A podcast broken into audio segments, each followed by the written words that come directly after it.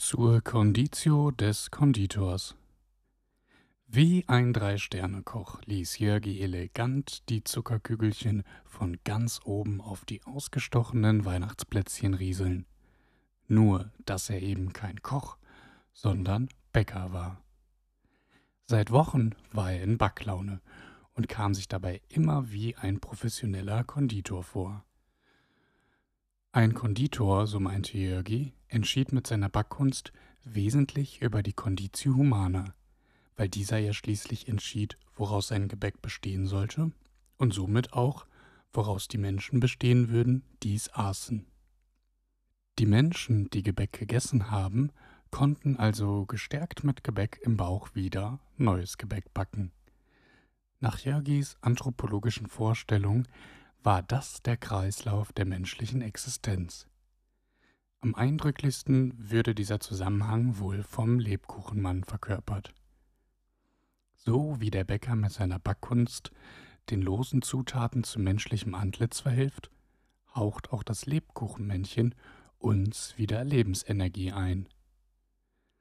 Je länger Jörgi darüber nachdachte, desto stärker überkamen ihn Zweifel, dass er der aktive Part in diesem Zyklus ist und fragte sich, ob der Lebkuchenmann wohl gerade genau dasselbe denken mochte. Etwas ängstlich und zögerlich war er daher schon geworden, wenn er ein Mitglied seiner Schöpfung wieder verspeisen wollte. Erst neulich saß er mit Ida zusammen beim Kaffee. Auf dem Tisch stand dabei ein Teller mit frisch gebackenen Lebkuchenmännchen von Jörgi.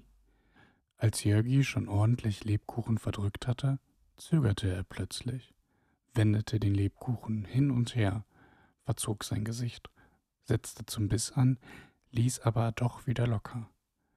Ida beobachtete Jörgi dabei und fragte irritiert, Äh, Jörgi, ist was mit dem Lebkuchen? Alles okay bei dir?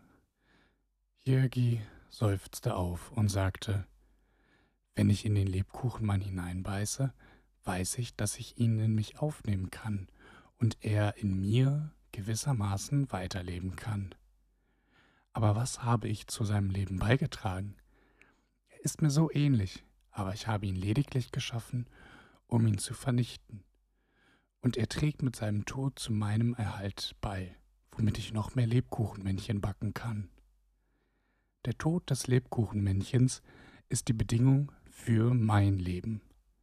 Nur durch ihn habe ich dann wieder die Möglichkeit, neue Exemplare von ihm zu erschaffen, die wiederum mein Leben fortführen. Werden wir beiden, der Lebkuchenmann und ich, bald die Seiten tauschen und er bald mich essen und neue Exemplare von mir backen, weil wir bloß zwei Seiten derselben Medaille sind? Stille.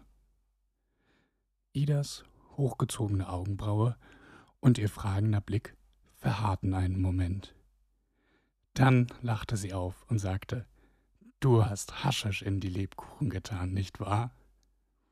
Und tatsächlich hatte Jörgi etwas verwechselt. Seine Streusel waren keine gewöhnlichen Zuckerperlen.